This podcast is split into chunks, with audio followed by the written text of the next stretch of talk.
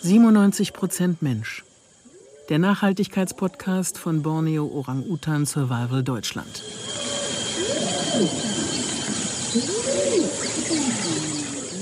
Herzlich willkommen zum neuen Nachhaltigkeitspodcast 97 Prozent Mensch von Borneo Orang-Utan Survival Deutschland. Nachhaltigkeit ist der Schlüssel für das Leben zukünftiger Generationen. Und das Thema betrifft quasi alle Bereiche unserer Gesellschaft. Wir sprechen in diesem Podcast mit Menschen aus Wissenschaft, Politik, Wirtschaft und Medien darüber, was sie ganz persönlich mit dem Thema Nachhaltigkeit verbinden. Wir fragen unsere GesprächspartnerInnen, was sie motiviert, wo sie an ihre Grenzen stoßen und mit welchen Ideen sie unterwegs sind. Mein Name ist Dunja Rose. Unser heutiger Gast ist Christian Ehrlich. Christian Ehrlich ist Tierfilmer, Artenschützer, Buchautor und Produzent von Erfolgsformaten wie Hund, Katze, Maus, Elsners Reisen und Harte Hunde. Dazu steht er im ZDF bei der Sendung Volle Kanne, regelmäßig als Tierexperte, auch selbst vor der Kamera. Aufgewachsen auf einem Bauernhof gehörten Tiere schon immer zu Christians Leben. Katzen, Kleinsäuger und Reptilien bevölkerten bereits sein Kinderzimmer nicht immer zur Freude seiner Eltern. Er blieb dieser Liebe zu Tieren treu und studierte Verhaltensbiologie und Tierpsychologie. Und schon während des Studiums arbeitete Christian als freier Journalist und später auch als Buchautor. Der Tierfilmer reist um die ganze Welt, um anhand vieler Geschichten zu zeigen, wie Artenschutz funktioniert und wie Menschen dafür kämpfen, dass bedrohte Tiere nicht aussterben. So reiste er auch für die Reihe Elstners Reisen mit TV-Ikone Frank Elstner und BOSF-Mitbegründer Willi Smits zu den Orang-Utans nach Borneo. Arten- und Tierschutz sind seine Herzensthemen und er findet immer neue Wege, auch andere Menschen für Tiere und deren Schutz zu begeistern. Herzlich willkommen, Christian Ehrlich. Dankeschön, sehr nett gesagt. Ist dein Zuhause immer noch voller Tiere? Ja, also äh, das äh, wird sich auch nie ändern. Ich hatte mal eine Phase, ähm, während meiner ersten Ehe. Da dachte ich, auch vielleicht mal weniger Tiere, aber ich kann noch nicht mal mit wenigen Tieren leben. Ich welche, welche Tiere wohnen bei dir? Also ich mache bei ganz vielen Nachzuchtprojekten mit, zum Beispiel für Feuersalamander. Vielleicht der ein oder andere schon gehört, dass es im Moment einen Hautpilz gibt, der die in Deutschland in großen Regionen ausrottet, muss man so sagen. Und ähm, da gibt es so Reservepopulationen. Da ähm, versuche ich ein bisschen mitzumachen. Und äh, natürlich meine beiden Kätzchen. Äh, jetzt sind gerade zwei Kaninchen, die bei einem harte Hundedreh plötzlich angeliefert wurden. Da konnte ich dann auch nicht Nein sagen. Die wohnen jetzt in einem großen Gehege auf der Terrasse. Du arbeitest jetzt seit ungefähr 18 Jahren als Tierfilmer und agierst auch selber vor der Kamera. Was treibt dich an? Was motiviert dich?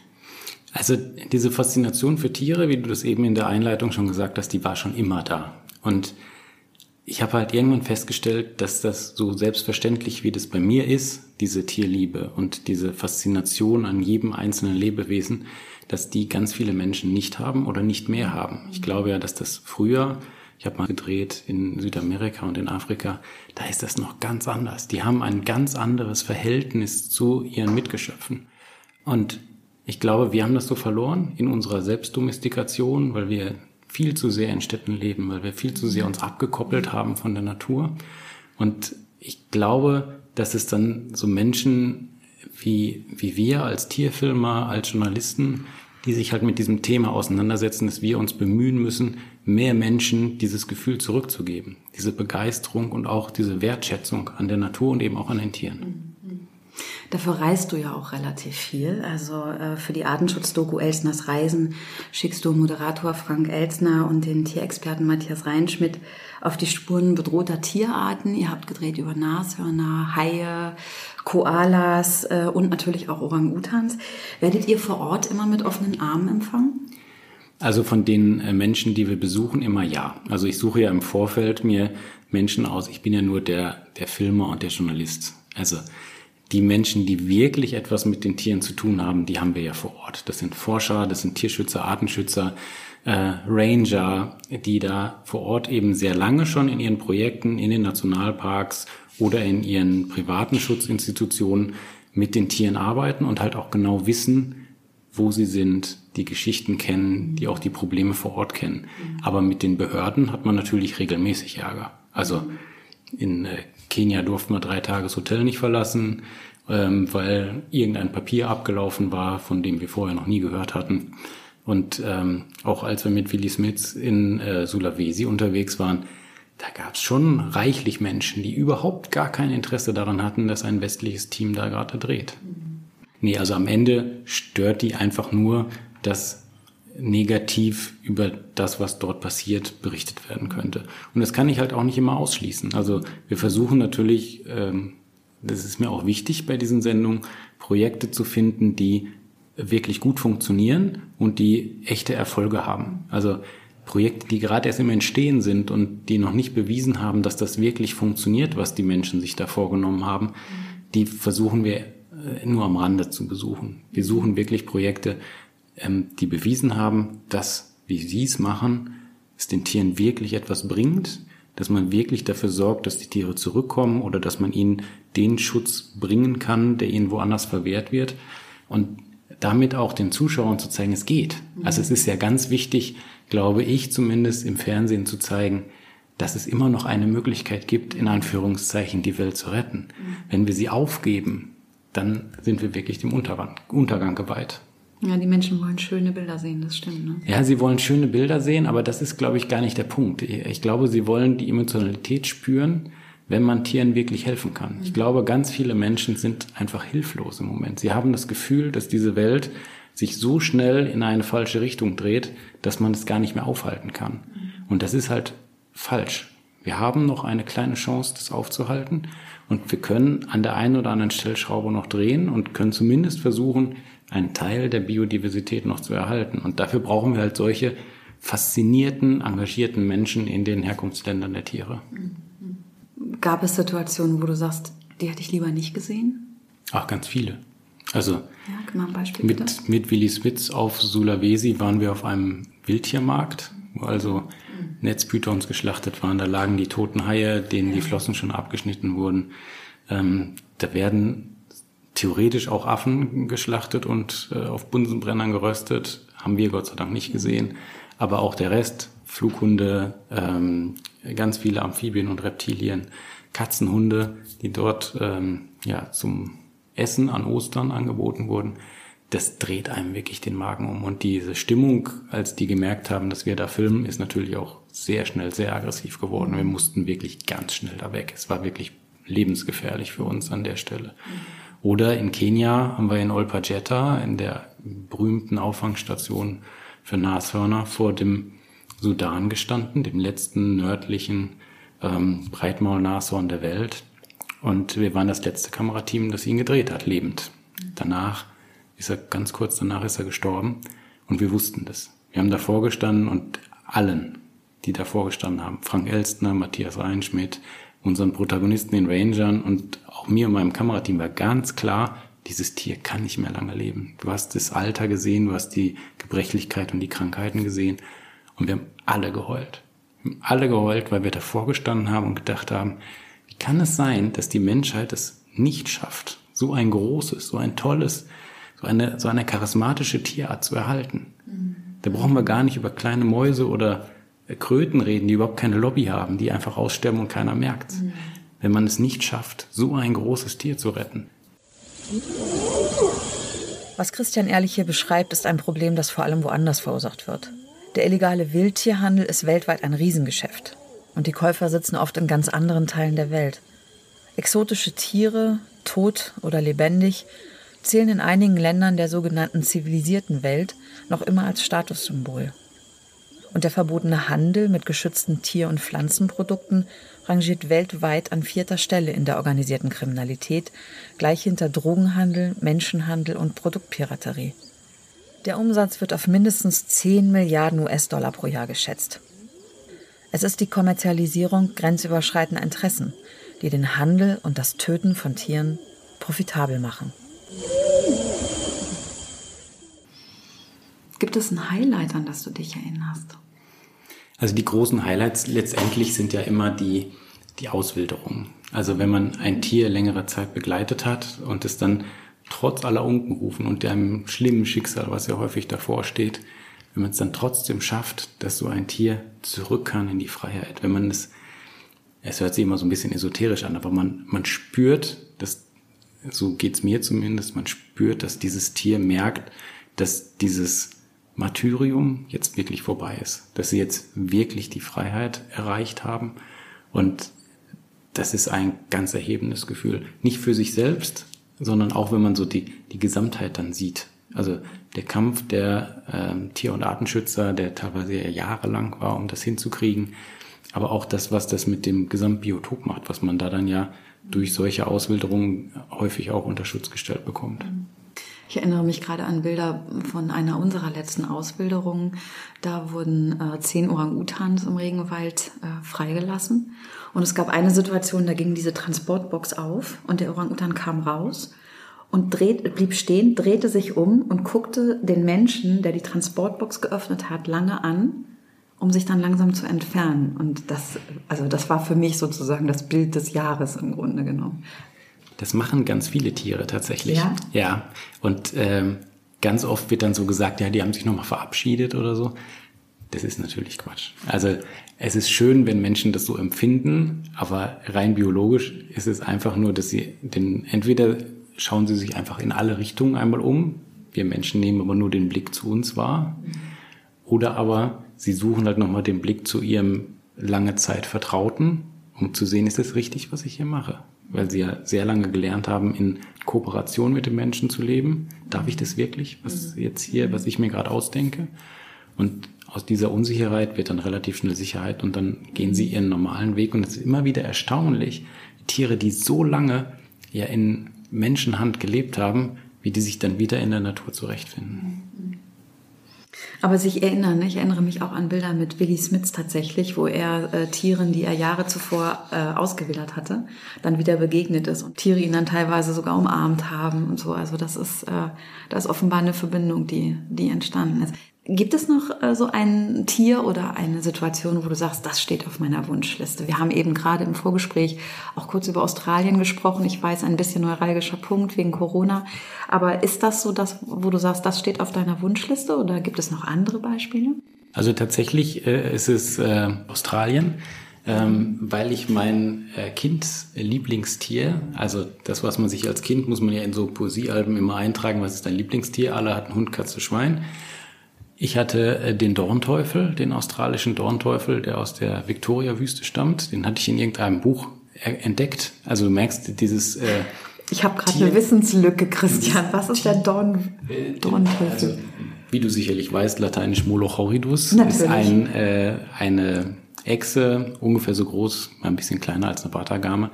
Mhm. Ähm, hat mich total fasziniert, weil sie so total skurril aussieht und auch noch so einen doofen, menschgemachten Namen hat, Dornteufel. Dabei ist sie ganz friedlich, frisst nur Ameisen und hat ganz lange, ja, Dornen, Spieße auf dem Körper, die natürlich dazu dienen, sie zu schützen. Ähm, aber auch, sie kommt in einer der trockensten Gegenden überhaupt Australiens vor. Was ich ja total faszinierend finde, an diesen Dornen, wenn der morgendliche Tau darüber zieht, kondensiert das Wasser und läuft über eine Rinne direkt ins Maul. Muss also noch nicht mal lecken, das Tier, sondern es läuft einfach in den Mund rein. Und das hat mich irgendwie fasziniert. Und es sieht toll aus. Ich liebe so skurrile Tiere. Das war immer schon so mein Ding, dass ich äh, mich vor allem für Tiere begeistern konnte, die sonst keiner mochte. Schlangen, Gürteltiere, Dornteufel.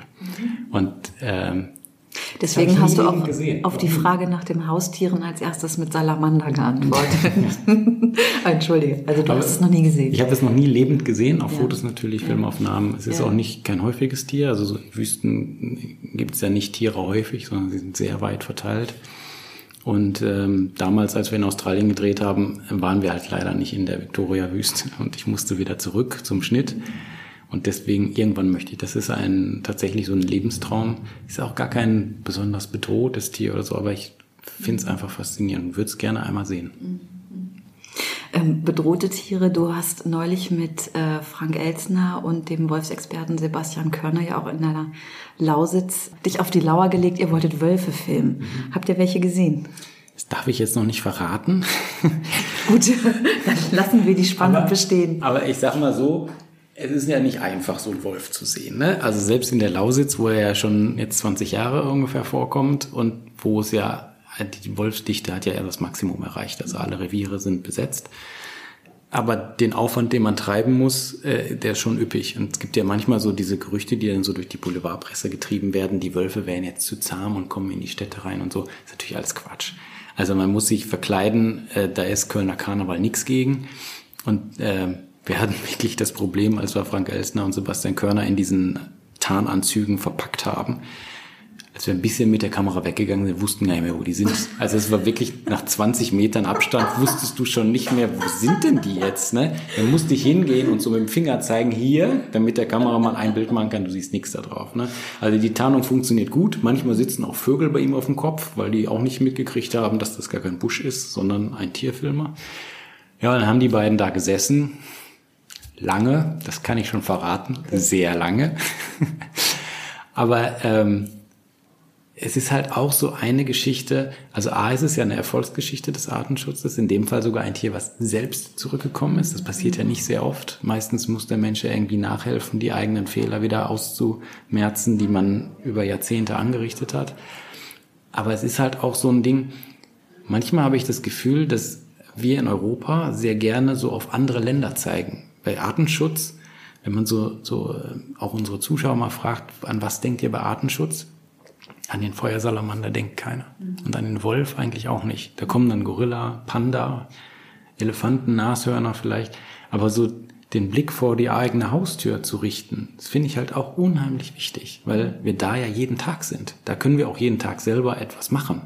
Und nicht nur auf die großen Organisationen im Ausland zeigen und die retten jetzt irgendwo in der Serengeti oder in Borneo für mich mit ein paar Euro irgendwelche großen tollen Tiere. Mhm sondern wir können ja auch selbst auf dem Balkon ein klein bisschen dazu beitragen, dass der Artenschutz in Deutschland so ein, so ein winziges Schrittchen nach vorne kommt. Das ist im Grunde mein Stichwort, weil du packst dann ja auch selber mal mit an. Du hattest eine Dokumentation, da hast du geholfen, ich glaube, 500.000 Ameisen umzusiedeln, die überall rumgekrabbelt sind. Oder ihr habt einen Rollrasen ausgerollt, um ein Biotop herzustellen. Und äh, ihr habt Felshamster ausgewildert in Deutschland, also Artenschutz in Deutschland. Wonach wählst du die Themen aus?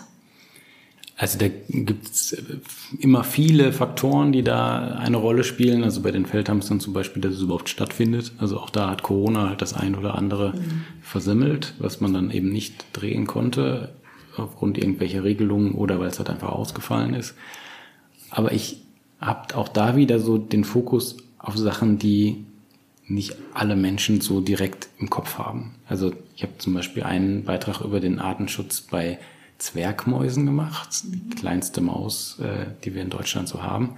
Denkt keiner drüber nach. Die ist in großen Teilen Deutschlands ausgerottet worden durch die intensive Landwirtschaft. Es gibt ganz wenig Möglichkeiten, sie wieder ranzuholen, außer man siedelt wirklich an und es macht niemand. Mhm. Ähnlich wie bei Schlangen, Riesendiskussion mit Redaktionen, wenn man sagt, ich möchte jetzt einen Beitrag machen über den Schutz von Schlangen, mhm. weil die halt so einen, einen schlechten Ruf haben und so wenig Menschen sich wirklich dafür begeistern und äh, auch das verstehen, dass auch die geschützt werden müssen. Und ich habe dann immer so die Hoffnung, dass wenn ich durch so einen kleinen Beitrag, das sind ja immer nur ein paar Minuten, die man hat, um solche Geschichten zu erzählen, dass man dadurch den einen oder anderen Menschen so anstupsen kann, über sein eigenes Umfeld nachzudenken und welche tollen Tiere es da auch gibt. Mhm. Und das funktioniert zum Beispiel, wenn man jetzt über Gärten redet, total gut. Also die Gärten haben ja in Deutschland aus meiner Sicht im Moment eine ganz essentielle Rolle im Übergang. Also solange die ähm, intensive Landwirtschaft sich nicht verändert, brauchen wir die Gärten als Übergangsbiotope, um irgendwann mal eine hoffentlich bessere landwirtschaftlich geprägte Fläche wieder zu besiedeln. Und da müssen die Menschen, die einen Garten haben, aus meiner Sicht halt im Moment einfach kleine Schritte gehen, damit das möglich wird. Und ich sage dann gerne, nehmt doch einfach 10 oder 15 Prozent von eurer Gartenfläche und sei sie noch so klein und macht dort etwas Naturnahes. Und zwar egal was. Es kann einfach ein Komposthaufen und ein Totholzhaufen daneben sein. Oder ein kleiner Teich, wo eben keine Goldfische drin sind. Oder eine Blütenwiese. Aber dann gerne auch nicht alle das Gleiche. Und gerne auch mal die Nachbarn anstecken. Mhm. Also ich bin in so eine Straße gezogen. Da sagen wir mal, als ich da hingezogen bin und die so wussten, was ich so beruflich mache, war die Begeisterung jetzt mal nicht überschwänglich. Ne? Und es gab war, es Schottergärten? Es, äh, da gab es noch keine Schottergärten, mhm. aber ich glaube, der ein oder andere hätte gerne einen gehabt. Mhm. Aber es gab sehr viele Rasen mit nur einer einzigen Pflanzenart und in der Regel ganz wenig Tierarten. Und dann habe ich halt angefangen, die Singvögel das ganze Jahr über zu äh, füttern. Habe allen das Schneckengift madig gemacht rundherum, bis sie tatsächlich damit aufgehört haben. Dann haben wir Igelburgen gebaut. Und dann haben die nach und nach festgestellt, dass das ja total toll ist, wenn man bei mir im Wohnzimmer sitzt. Ich hab, bin ja immer noch Nerd. Ich habe so eine Liste, wie viele Tierarten es in meinem Garten gibt. Wie viele gibt es? 54 verschiedene Wirbeltierarten sind schon mal da gewesen. Also es gibt natürlich durch Vogelzug und so sind die nicht immer da. Und dann sitzen die da und merken, oh Mensch, beim Christian sitzen 30 Zentimeter vom Fenster die Eichhörnchen. Und dann haben die Vögel gesehen, die kannten die gar nicht, obwohl die da wohnen. Ich habe einen Eisvogel an meinem Teich. Da haben die, die haben das nicht geglaubt, bis ich ihnen die Bilder halt gezeigt habe. Und dann so nach und nach kam so das Gefühl, das möchte ich auch haben. Dann habe ich sie irgendwann mal in der Kneipe erwischt, wie sich auf dem Handy äh, Fotos von Grünspechten zeigten, weil sie sagten, ich habe einen, guck mal hier, ich habe einen.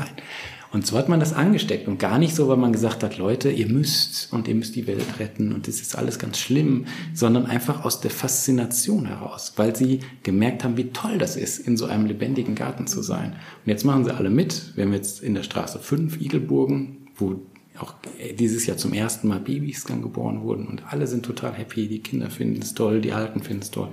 Und so kann man halt dann so was Kleines bewegen. Das ist nur ein ganz kleiner Schritt und eine ganz kleine Straße Irgendwo im Bergischen. Naja, es ist ja nicht nur eine ganz kleine Straße irgendwo im Bergischen, sondern es ist ja auch zum Beispiel die Sendung Volle Kanne, wo du, ich weiß nicht, gefühlt jeden zweiten Tag? Ja, so, längst nicht so oft. Okay, aber äh, glücklicherweise sehr, sehr häufig als Tierexperte auftrittst und genau das, was du gerade beschreibst, ja auch versuchst in deutsche Gärten zu bringen. Also das heißt, du gibst, äh, du gibst Einblicke in das Thema, wie kann Artenschutz bei mir auf dem Balkon im Garten funktionieren. Du gibst Tipps dazu, wie man Futterstationen Stationen baut. Ähm, du berichtest darüber, dass man statt Blattlausgift Marienkäfer aussetzen kann und die kann man sich, glaube ich, auch mit der Post zuschicken ja. lassen, habe ich gelernt. Genau. Welche Rückmeldung bekommst du von den Zuschauerinnen? Also du hast gerade gesagt, bei dir zu Hause hat das super funktioniert. Was ist mit dem Publikum? Da funktioniert es auch total gut und da bin ich volle Kanne auch wirklich von Herzen dankbar, weil die mich da wirklich Klamotten machen lassen, die für ganz viele andere Sendungen No-Gos wären oder wo sie sagen würden, das ist aber viel zu spitz, das können wir nicht machen. Sowas wie Blattlausbekämpfung mit Marienkäfern. Dafür ein komplette im Studio alles einzurichten, um das zu machen, mit einer Spezialkamera dazu und so. Das muss man erstmal hinkriegen. Und das war natürlich auch ein langer Weg. Und auch da musste man erstmal gucken, was funktioniert so und was nicht. Aber die Zuschauer nehmen es total gut an. Und dann wirklich Kleinigkeiten. Also bei dem Ringelnattern-Beitrag habe ich halt gesagt, Leute, ihr müsst einfach mal einen Teich bauen, dann, und dann wird die schon zu euch kommen. Und ihr werdet euch freuen, dass es da eine Schlange bei euch im Garten ist und niemand wird Angst haben, weil sie da hübsch auf dem Stein liegt und sich sonnt. Das ist total toll. Und dann waren unter diesem äh, Post hinterher bei Facebook, waren glaube ich 50, 60 Fotos von Menschen mit Spaten im Garten, die jetzt gerade einen Teich anlegten. War das toll. Und am Ende kann man nachvollziehen, dass mindestens 200 Teiche an dem, äh, aufgrund dieses Beitrags entstanden sind. Und das ist halt so der Ansporn. Also das ist, so, wenn man dann merkt, die Menschen nehmen das wirklich auf und machen es nach und versuchen dann ihren kleinen Beitrag zu leisten, ohne dass der Garten deswegen jetzt ja mhm. schäbig aussehen würde oder so. Er hat ja noch ein zusätzliches Highlight bekommen und sie machen es wirklich. Und das ist so schön dann. Also so ein Verständnis von, wenn ich etwas tue, kann es am Ende eigentlich nur noch schöner werden. Mhm. Ne? Also Artenschutz tut nicht weh, sondern Artenschutz beschenkt mich. Genau. Also das, und wenn man aus der Faszination arbeitet, dann kriegt man halt viel mehr Menschen auch mit auf den Weg. Also dieses, äh, der Sprit muss teurer werden und äh, man muss Schottergärten verbieten und so. Ja, das äh, kann alles die Ultima, Ultima Ratio sein. Aber wenn wir davor möglichst viele Menschen einfach freiwillig mitnehmen, weil sie etwas davon haben, ein gutes Gefühl, tolle Emotionen, einen, einen bunteren, hübscheren Garten, dann ist es viel mehr wert, weil wir da dann Mitstreiter haben, die das über Jahre machen und im Zweifel sogar an die nächste Generation weitergeben.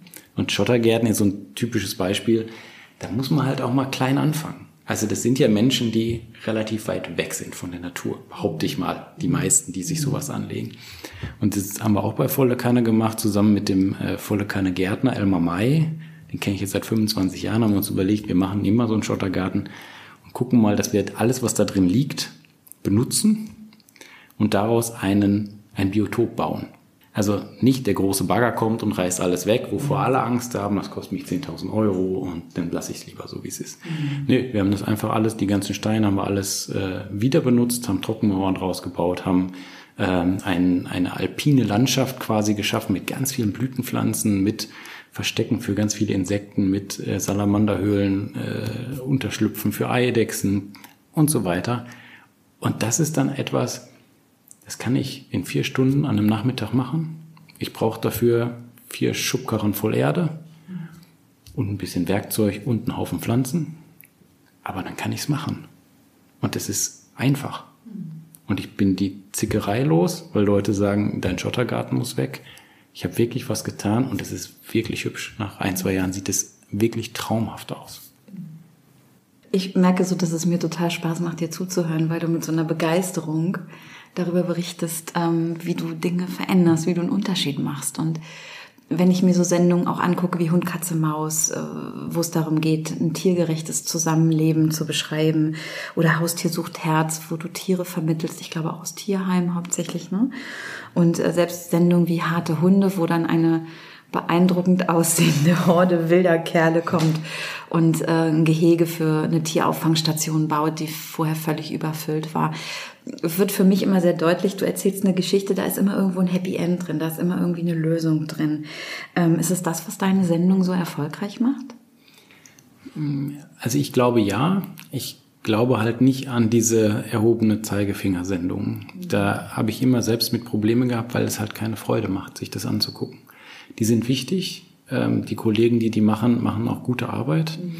Aber ich glaube, wir brauchen immer eine Sendung, die zeigt, was habe ich als Zuschauer davon und wie könnte denn eine Lösung sein? Einfach nur etwas anzuprangern und zu sagen, das ist aber ganz schlecht mhm. und nicht zu sagen, wir könnten es aber auch so machen.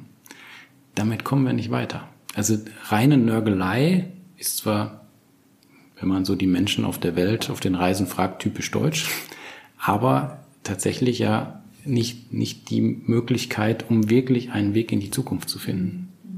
Wird in Deutschland genug für den Tierschutz getan? Also es ist massiv besser geworden. Das muss man mal einfach sagen. Also wenn ich so an meine Anfänge denke, in der Schule war ich schon ordentlich der Außenseiter, wenn ich mich um Teiche gekümmert habe oder um kleine Kätzchen oder so. Ähm, oder einen stinkenden Igel wochenlang vor meinem Bauch in so einem Tuch mit mir rumgetragen habe und ihm alle zwei Stunden das Fläschchen geben musste. Das war damals schon schräg. Also heute würde man Nerd dazu sagen. Aber das Verständnis ist viel größer geworden. Ich sehe das äh, bei meinen Kindern, die mit einem ganz anderen Blick auf Tiere gucken, die ganz viel in Frage stellen von dem, was in meiner Generation gar nicht gemacht wurde. Die sind also weiter, sie fangen auf einem anderen Level an, ähm, als wir das damals gemacht haben. Und da ziehe ich auch viel Hoffnung raus, dass dass wir das Tal jetzt durchschritten haben und dass jetzt Generationen kommen, die versuchen, diese Fehler wieder auszugleichen, die etwas mehr Verständnis für die großen Zusammenhänge der Natur haben und sich dann halt auch darum bemühen, dass wir diese Welt, die wir jetzt aus den Fugen gebracht haben, so ein bisschen wieder da zurückkriegen. Mhm. Und das bildet sich wahrscheinlich auch ab, indem Fernsehstationen auch neue Formate zulassen, in denen Tierschutz eine Rolle spielt. Ne? Tierschutz wäre ja früher, also Hund, Katze, Maus gibt's jetzt 20 Jahre. Damals, in den ersten Jahren, war Tierschutz ein, ein kleines Elementchen. Heute ist es das zentrale, übergreifende Thema der gesamten Sendung. Da sieht man mal, was sich verändert hat. Nicht, weil die Sendung so gemacht ist, äh, weil wir das möchten, sondern weil der Zuschauer es auch gerne so haben möchte. Das ist auch, also ich finde es auffällig, dass äh, Themen, die in so eine Richtung gehen, so einen, so einen Infotainment-Charakter zunehmend haben. Also es gibt ähm, Klimaquisse, es gibt Spielfilme über das Leben der Bäume, es gibt sehr kluge und unterhaltsame Wissenschaftsaktivistinnen, die in deutschen Talkshows sitzen. Äh, das heißt, die Aufklärung der Deutschen folgt dem Trend des Infotainments. Ähm, können Themen nur noch vermittelt werden, wenn sie einen gewissen Unterhaltungswert haben? Nee, aber es ist leichter. Also das muss man mal ganz klar sagen. Also natürlich erhalte ich das sogenannte Bildungsbürgertum, das guckt sich auch das andere an. weil es nach Informationen lechzt und auch gerne in die Tiefe geht. Aber der Trick ist ja, dass ich große Teile der Bevölkerung mitnehmen möchte. Ich sage immer, es hilft mir nichts, wenn ich auf dem Weg in eine nachhaltigere Welt gehen möchte, wenn fünf Prozent der Bevölkerung 100% des Möglichen machen mhm. und der Rest macht nichts, weil er sauer ist, weil die anderen ihn ständig in die Suppe spucken. Mhm. Es ist ja viel wichtiger, dass 80% einen kleinen Schritt machen, diese 10% gehen, weil damit erreiche ich ja unfassbar viel mehr am Ende. Und letztendlich muss ich den Blickwinkel so ein bisschen verändern. Ich muss halt von den Tieren oder von der Natur auf unser Tun gucken und nicht umgekehrt. Und wenn ich diesen Blick, wenn ich, ich schaffe, von der anderen Seite zu gucken, dann weiß ich, was wirklich was bringt. Und da ist es halt ein Massenmedium wie Fernsehen, kann halt viele Menschen zu kleinen Schritten bewegen, aber nicht einzelne Menschen zu Riesenschritten. Das wird nicht funktionieren. Wir hatten das ja gerade auch schon mal mit dem Erfolg bei Volle Kanne, ne? wo es mhm. darum geht, sozusagen auf dem heimischen Balkon, auf dem, im heimischen Garten anzufangen. Wie sieht dein Job in zehn Jahren aus? Ja, das ist eine gute Frage. Das stelle ich mir auch täglich. also ich bin jetzt ja in einer Branche, wo wir noch nicht mal wissen, ob es mein Medium noch gibt in zehn Jahren. Also wir fangen ja hier bei sehr basalen Fragen an. Ob äh, also Bewegtfilm, äh, Bewegtbild bin ich mir ziemlich sicher, dass es das noch geben wird. Ob es das auf einer Flimmerkiste, die im Zentrum eines Wohnzimmers hängt und mit einem Kabel mit der Welt verbunden ist, ob es das wirklich noch so in der Form geben wird, wage ich mal zu bezweifeln. Also ich glaube, dass die Sehgewohnheiten, das äh, setzt jetzt schon an. Ich glaube, dass die sich massiv noch ändern werden. Vor ein paar Jahren haben ganz viele meiner Kollegen gesagt, ah, das ist jetzt äh, schwierig, weil durch diese weitere Digitalisierung der, die Verbindung zur Natur noch weiter gekappt wird ich beobachte eigentlich im Moment was anderes, muss ich sagen. Also ähm, etwas, was wir aus den vielen Jahren, die wir Tierfernsehen jetzt machen, auch kennen. Immer dann, wenn die Welt besonders anstrengend ist, wenn besonders viele Krisen sind auf der Welt, dann haben wir wirklich reichlich jetzt gerade, dann besinnen sich viel mehr Menschen als zu anderen Zeiten zurück auf die Natur und auf Tiere, mhm. weil das in, in unserem Innersten wahrscheinlich einfach als etwas Heiles ankommt. Und das muss man auch nutzen. Also im Moment haben wir ein Momentum für Naturschutz, Artenschutz, Nachhaltigkeit, das wir nutzen müssen. Wir müssen jetzt anpacken, weil jetzt eine vielleicht noch nie dagewesene Menge an Menschen bereit ist, etwas dafür zu tun. Und nicht sagt, ja, machen wir, außer es kostet Geld. Dann machen wir es nicht. Dieser Punkt ist jetzt überschritten gerade und das vielleicht zum ersten Mal in den letzten 100 Jahren. Und wir müssen jetzt anpacken und wir müssen jetzt diesen Weg gehen mit vielen kleinen Schritten, aber wenn man jetzt an die Politik denkt, auch mit ein paar großen. Ja, und Zukunft ist natürlich auch die Generation derer, die jetzt noch ganz klein sind. Du hast mit Frank Elsner, den du, wenn ich das sagen, du hast mir vorhin erzählt, ihr seid befreundet. Genau, ja. also ich würde ihn zu meinen besten Freunden ja. zählen, ja. Ihr habt ein Kinderbuch herausgegeben, Entdecke bedrohte Tiere, und da begegnen uns, in dem Buch begegnet uns ja auch Willy Smith und seine Orang-Utans wieder. Mhm. Ähm, aus deiner Warte heraus, wäre es einfacher für den Artenschutz zu sensibilisieren, Erwachsene oder Kinder? Also im Moment beobachte ich ganz stark, dass es in Familien eine Situation gibt, die eigentlich sehr skurril ist, weil die Kinder die Eltern vor sich hertreiben. Also egal, ob es jetzt Veganismus ist, Tierschutz oder Artenschutz oder Engagement im Naturschutz, das fängt ganz häufig bei den Kindern an und dann erst merken die Eltern, huch, äh, stimmt ja, da müssten wir mal was machen. Hm, Greta ist ein gutes Beispiel dafür. Ne? Greta ist ein gutes Beispiel dafür, aber das gibt es auch hundertfach anders und mit ganz vielen kleinen, tollen Projekten. Das die Bäume, die gepflanzt werden in den Gärten, ganz gerne mal von den Kindern mitgebracht werden oder der Wunsch dazu da entsteht oder etwas für die Igel oder die Bienen zu tun.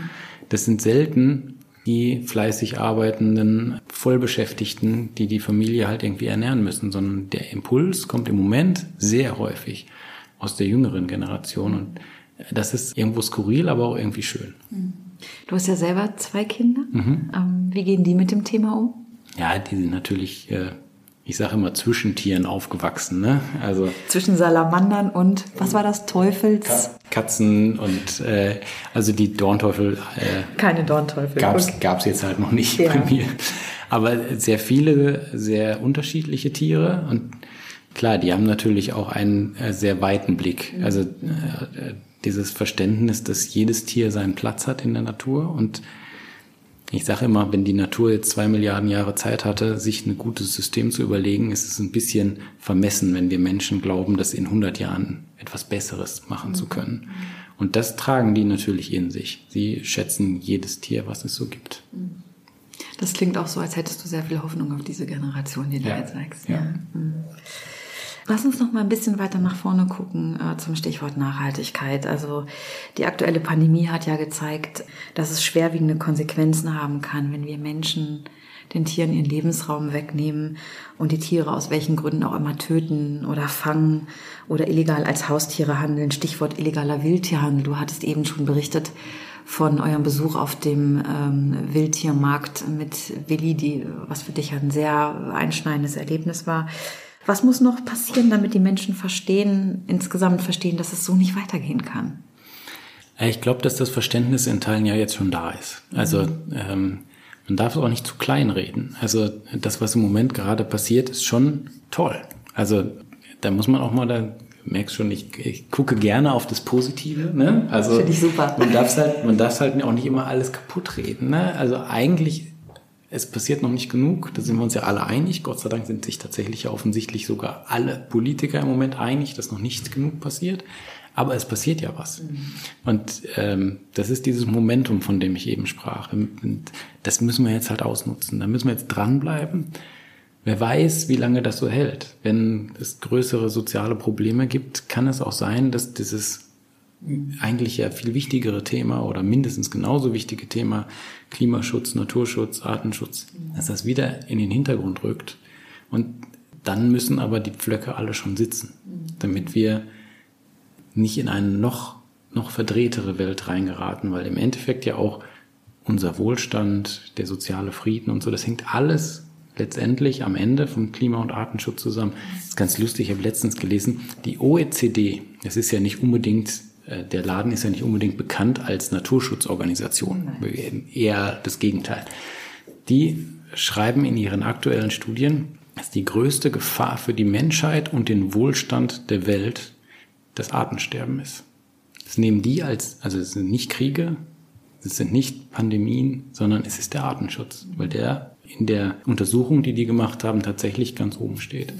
Und da merkt man, dass der Blick sich ändert, dass das Verständnis dafür gerade vielleicht doch endlich mal in die richtige Richtung geht. Was ist Nachhaltigkeit für dich? Nachhaltigkeit ist ein, ein großes Ziel, was für viele Menschen schwer erreichbar ist, weil wir uns äh, sehr bequem gemacht haben in der nicht nachhaltigen Welt. Aber etwas, was durch kleine Schritte halt auch erreicht werden kann. Also das ist ja so mein, mein Thema, wenn du so willst. Ich kann jetzt nicht den Leuten alles wegnehmen und sie zurück in die Steinzeit katapultieren. Und ich darf ihnen auch nicht dieses Szenario geben, dass das die Lösung für alles ist. Mhm. Das ist sie auch nicht. Es kann nicht unser Ziel sein. Aber eben diese kleinen Schritte zu gehen, auf Ökostrom umzusatteln oder in meinem Fall, ich stelle mir meinen Strom selber her. Wie machst du es? Mit einer Solaranlage mhm. und einem großen Akku. Mhm. Und äh, ich bin autark, jetzt seit fünf Jahren. Ich verbrenne Holz, der das tatsächlich in meinem Garten wächst. Mhm. Ähm, und heize damit ein tatsächlich gut gedämmtes Haus. Also da Wohnen bin ich ganz gut und bin aber auch so der klassische Fall, der das nicht überall hinkriegt. Also ich schaffe es zum Beispiel nicht, auf ein komplettes Elektroauto umzusteigen, weil mein Job mir dieses einfach verwehrt. Ich bin, habe ein so unstetes Leben, dass vor zwei Wochen kam der Anruf, du, äh, um 9.30 Uhr morgens, in vier Stunden will dann beim Harz ein Lux aus. Willst du dabei sein? Ja, aber ich bin jetzt in Köln, Leute. Es ist ungefähr vier Stunden. Ja, dann setz dich ins Auto, komm. Das ging mit einem Elektroauto einfach nicht. Und in dieser, ja, diese Gratwanderung, die man da gehen muss, dieses, dieses, diese innerliche Zerrüttetheit auch so, das haben, glaube ich, ganz viele Menschen gerade. Sie möchten gerne das, aber es gibt so viele Dinge in unserer Gesellschaft, die es gerade verhindern, dass es möglich wird. Ich finde, es ist aber auch ein sehr hoher Anspruch. Also es gibt ja auf der einen Seite die Überlegung, ich möchte nachhaltiger leben, oder es gibt die Idee, mein Leben ist nachhaltig. Also das ist, das eine hat so einen sehr absoluten Anspruch. Und ähm, ich also ich würde sagen, dass äh, every little helps. Also alles, was mich sozusagen in Richtung einer nachhaltigeren Lebensweise bringt, ist ein guter Schritt. Wir hatten das ja vorhin auch beim Artenschutz, beim Tierschutz. Manchmal sind es die kleinen Schritte. Ja, und ähm, eine Verträglichkeit zu finden zwischen dem, was mir wichtig und aber auch was möglich ist, ist, glaube ich, dann wieder eine nachhaltiger, ein nachhaltiger Umgang mit dem Thema der Nachhaltigkeit. Weil was nützt es mir, wenn ich an eine Grenze komme und dann den Mut verliere? Genau. Also diese kleinen Schritte sind, glaube ich, genau das, was jetzt gerade gemacht werden muss. Und ich versuche es, wenn Menschen mit mir darüber diskutieren, immer so auszudrücken, überleg doch mal, bei diesem ganzen Strauß an Möglichkeiten nachhaltiger zu werden, was fällt mir am, am leichtesten? Was kann ich mal eben relativ schnell machen? Für manche ist es das Abschaffen des Autos, für manche ist es auf Flugreisen zu verzichten, für manche ist es Vegetarismus, am Ende sparen sie wahrscheinlich alle genau gleich viel CO2, aber jeder hat etwas gemacht, was ihm nicht so weh tut. Mhm. Es ist halt für jeden etwas anderes. Nachhaltigkeit zu individualisieren, was ja eh der zweite große Megatrend im Moment ist, das ist eigentlich eine total gute Sache, mhm. weil man damit relativ schnell viel erreichen kann. Und wenn man dann in die Phase kommt, wo man sich mehr quälen will oder vielleicht Spaß dran gefunden hat, dann wird es immer noch schwierig genug, da weiterzumachen. Mhm. Du richtest dich aber auch noch an eine andere Zielgruppe. Du hältst Vorträge für Unternehmen äh, zum Bereich Nachhaltigkeit. Was erzählst du den Unternehmen? Im Endeffekt erzähle ich Ihnen nicht viel anderes als dir jetzt. Also im Endeffekt sollen Sie diese kleinen Schritte gehen. Angefangen bei Ihrer Kantine. Der hat mit einem großen Schraubenhersteller mal, den habe ich im Urlaub getroffen, lustigerweise, die Diskussion, der sagte, wir fahren 80 Millionen Kilometer Diesel jedes Jahr. Ich sage, ja, das kannst du ja auch, also entweder kannst du auf Elektroautos umstellen oder aber du kannst es kompensieren. Der Mann hat jetzt einen riesen Regenwald in Indonesien, weil er tatsächlich sich dazu entschlossen hat, das zu kompensieren. Das ist jetzt nicht die Ideallösung, natürlich. Es wäre schöner, wenn das CO2 nicht ausgeschüttet oder nicht äh, verbrannt oder hergestellt worden wäre und man nicht jetzt Pflanzen dagegen pflanzt, um sie auf der anderen Seite der Welt äh, dann wieder zu kompensieren. Wäre schöner gewesen, das CO2 wäre nicht entstanden, klar. Aber es ist ein erster Schritt, der mit seiner Firmenphilosophie der Kundenfreundlichkeit in Einklang zu bringen war. Und so ist es halt für jeden was anderes. Warum muss die Raucherecke gepflastert sein? Warum kann ich da nicht ein Biotop schaffen? Das finden die Mitarbeiter sogar toll. Warum kann ich da nicht rund um meine Produktionshalle Fledermauskästen aufhängen und Nistkästen. Mhm. Haben nach einem so einem Vortrag gleich zwei Dutzend Firmen gemacht. Das ist ein kleiner Invest von ein paar hundert Euro. Haben sie als Incentive gemacht, teilweise mit ihren Mitarbeitern. Total schöne Bilder haben die mir geschickt, wie sie da alle mit Bohrmaschine und Säge und Leute, die sonst da in ihrem Sakko mit Fliege rumlaufen müssen und, äh, und mit irgendwelchen Zahlen jonglieren, haben dann halt mal da zusammen so Häuschen gebaut. Die waren mal bunt, mal weniger bunt, windschief, egal, aber die Vögel haben sie angenommen. Und das, das, was dann da passiert, was die dann auch mit nach Hause nehmen, das ist ja das Wichtige. Ja, es hat, es hat halt was sehr Sinnstiftendes auch. Also wenn ich mir überlege, was für Maßnahmen unternommen werden, um Employer Branding zu betreiben und welche Gedanken sich ArbeitgeberInnen machen, um das Arbeiten attraktiver zu machen. Da ist das, kannst du direkt als Teamentwicklungsmaßnahme verkaufen. Du hast ein Gemeinschaftsgefühl und du gibst sozusagen der Zusammenarbeit noch einen Sinn. Ja. Mhm. Und solche Sachen können halt so ein Einstieg sein. Ja. Und wenn dann die Mitarbeiter erstmal auf der Spur sind und dann vielleicht auch ihren Chef so ein bisschen antreiben und sagen, oh, jetzt können wir auch noch dies und jetzt können wir auch noch das machen, und man muss halt den Fokus drauf richten. Mhm. Ganz viele Unternehmensleiter haben den Fokus verloren, was Nachhaltigkeit, die denken bei Nachhaltigkeit vor allem an Ökostrom, an Vermeidung von Öl und so weiter. Alles richtig. Plastik hat kaum einer auf dem Schirm. Papierverbrauch verbraucht ungefähr genauso viel Energie und Wasser wie Plastik herzustellen. Kaum auf dem Schirm. Und vor allem auch die Flächen, die rundherum sind, um die Gebäude, die sie da bewirtschaften. Mhm sind komplett häufig aus dem Blickfeld verloren gegangen. Es soll einfach nur schnell Rasen gemäht werden. Mhm. Dass wenn man da eine Blumenwiese hinpflanzt, gar keiner mehr irgendwas machen muss und es sogar noch schön aussieht, da denkt keiner darüber nach. Ich merke schon, dein Herz schlägt für Erfolgsmodelle. Welchen Fußabdruck möchtest du gern hinterlassen? Auch wenn ich äh, so, ein, so, ein, paar Leute dazu gebracht habe, sich äh, mehr für Tiere zu begeistern, ein bisschen was dafür zu tun auch, dass es ihnen besser geht, und nicht mehr so blind durch die Gegend zu laufen, sondern die, die kleinen Wunder, die diese Natur hat, auch zu sehen und schätzen zu lernen, dann äh, das ist ja quasi mein Lebenselixier. Also das mhm. ist das, was ich weitergeben möchte. Christian, wir sind schon fast am Ende. Und ich habe drei Fragen mitgebracht, die ich all meinen Gästinnen stelle. Und äh, gerne kurz und knapp. Mit wem würdest du gerne mal einen Tag das Leben tauschen? Ich glaube mit einem Umweltminister oder einer Umweltministerin. Ich würde gerne sehen, wie da Entscheidungen am Ende tatsächlich gefällt werden, unter welchen Drücken. Welche Meldung würdest du dir als Aufmacher für die Tagesschau wünschen? Artensterben gestoppt. Und meine letzte Frage ist, was macht dir Hoffnung? Es ist tatsächlich äh, unsere neue Generation und deren Blick auf die Welt und auf die Tiere und auf die Natur. Christian, herzlichen Dank. Es hat mir sehr viel Spaß gemacht. Sehr, sehr gerne. Dank.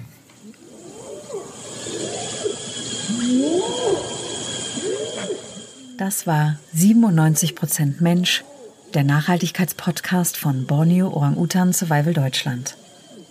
Wenn Sie zukünftig keine Folge verpassen wollen oder wissen möchten, was wir sonst noch so tun, dann besuchen Sie uns gerne auf www.orangutan.de. Dort können Sie unseren Newsletter abonnieren und finden Ideen und Möglichkeiten, wie Sie unsere Arbeit ganz konkret unterstützen können, wenn Sie mögen. Bleiben Sie engagiert.